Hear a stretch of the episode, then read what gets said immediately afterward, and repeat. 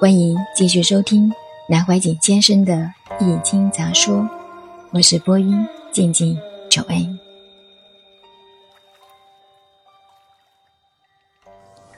功成名遂，身退。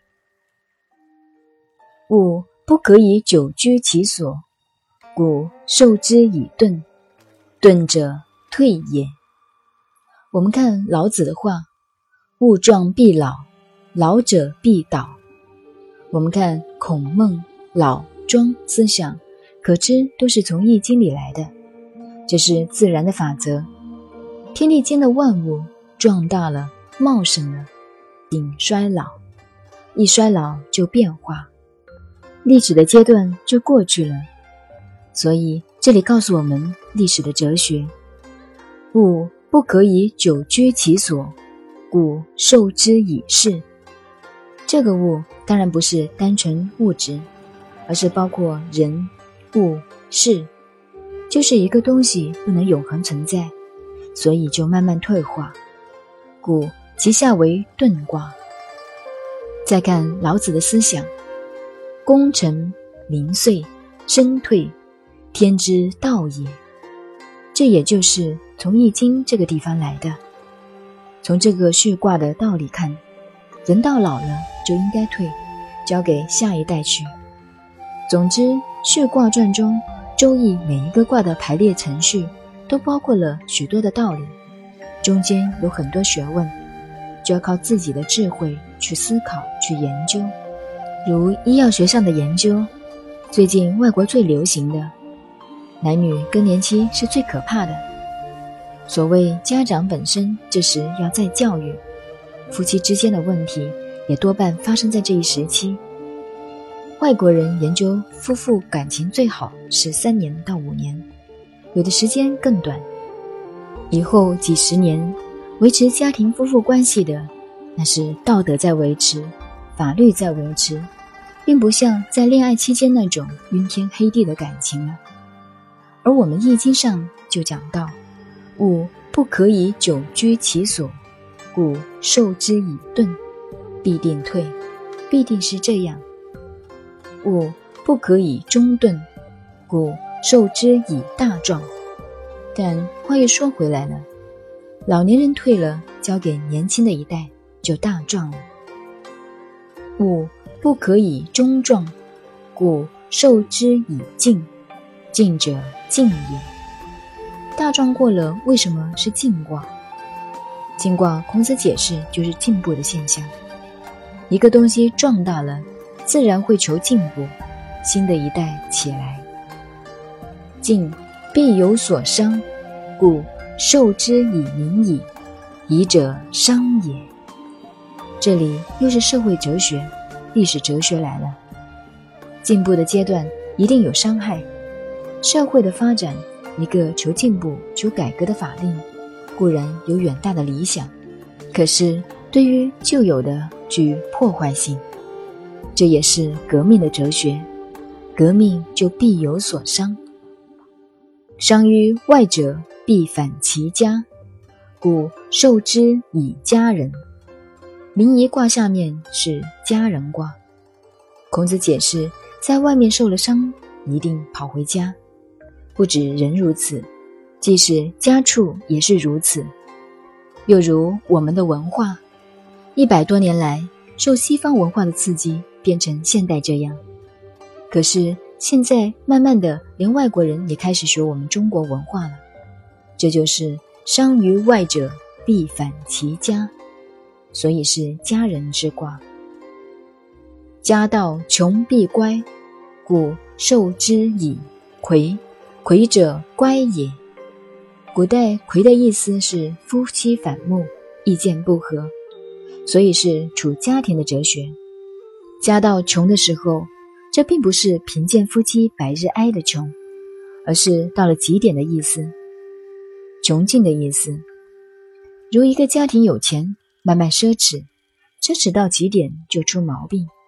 夫妻的感情、国家的政治都是一样，一定要乖张。乖必有难，故受之以俭。俭者难也。乖就是乖张，个性的偏激，家庭、社会、政治的问题都是这样。过分的乖张，就有困难来了。所以是简卦。简字的意义就是跛脚，受了伤走不动，寸步难行。物不可以终难，故受之以解。解者还也。自然的法则，一个东西没有永远困得住的，不会永远困难。困久了，总要想办法找出路。所以简卦下面是解卦，要解除，要缓和困难。缓必有所失，故受之以损。有些性情急躁的人容易出事，所以性情缓慢的则容易把困难拖下来，慢慢用变化来解决。但是太缓了也不行，一定会有损失。急躁的人容易愤世，把事情搞砸了；缓慢的人则容易误事，等于医生处方下药，虽没有吃坏，可也没有治好，这就犯了医学上的过错。延误了治疗时间，所以节卦下面是损卦。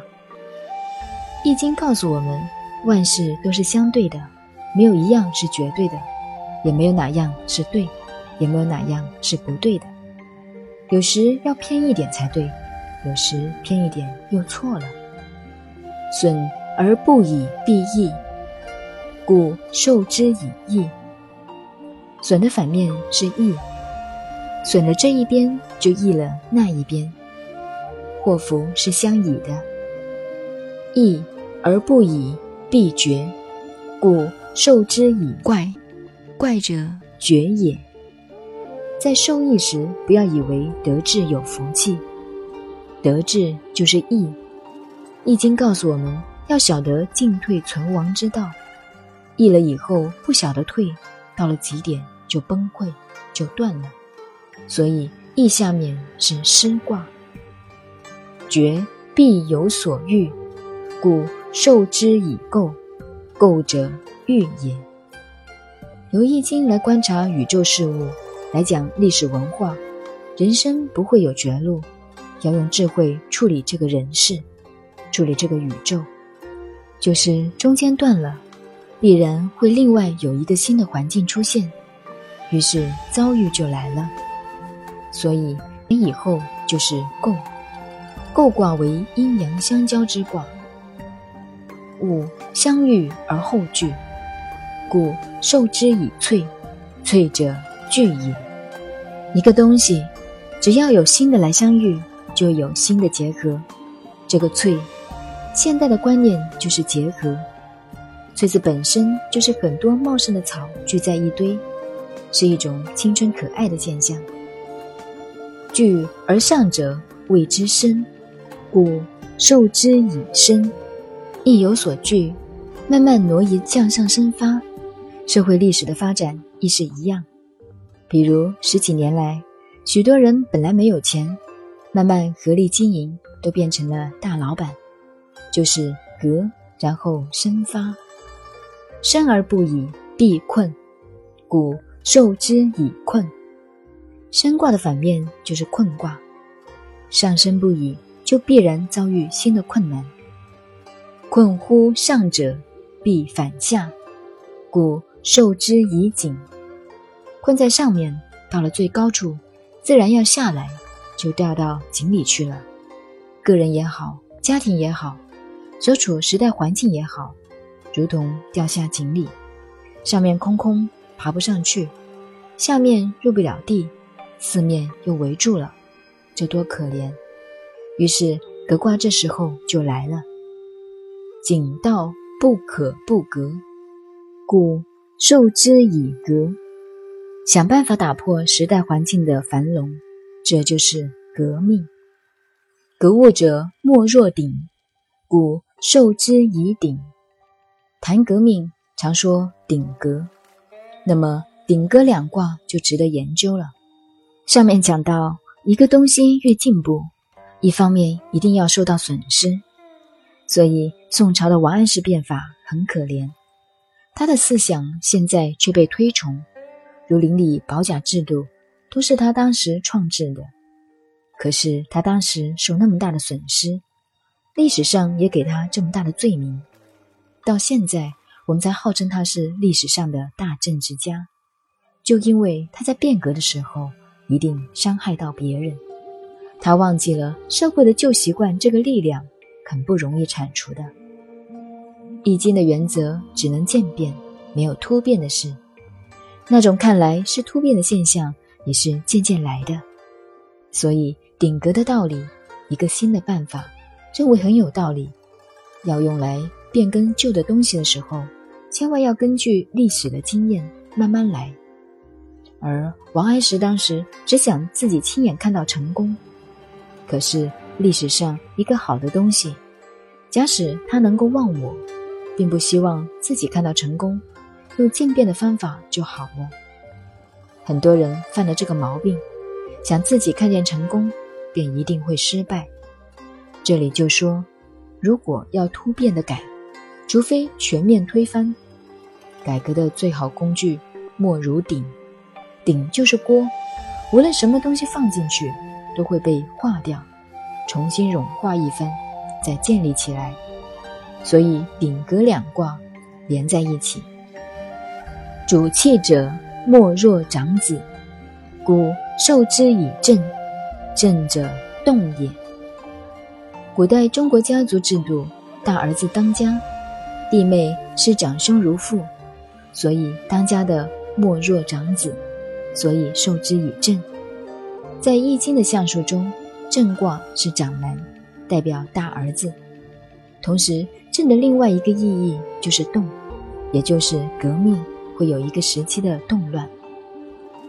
物不可以中动，止之，故受之以艮。艮者止也。这里说明一个处世哲学、政治哲学。领导一个动乱的时候，要晓得时机，把动乱停止下来。所以是艮卦，艮也代表山。好像山一样静止下来。物不可以终止，故受之以见。见者静也。但是天下事不能永久停止下来不进步。大学里苟日新，日日新，就是要不断进步，不要满足于眼前的成就。所以接下来是见卦。静必有所归。故受之以归妹。易经归妹卦是结婚卦，这里是说有进步一定有收获，因此下面是归妹卦。得其所归者必大，故受之以丰。丰者大也。有了收获，家庭兴旺起来，扩大了，就是丰卦。穷大者必失其居。故受之以旅，家庭扩大了，人口多了，房子也不够住了，只好出国去。像我民族庞大了，所以世界上到处都有华侨。讲人生的哲学，过分扩大了，就忘记了本位。旅而无所容，故受之以训。训者入也。外面跑跑，失败了。也吃不开，只好买张飞机票回来。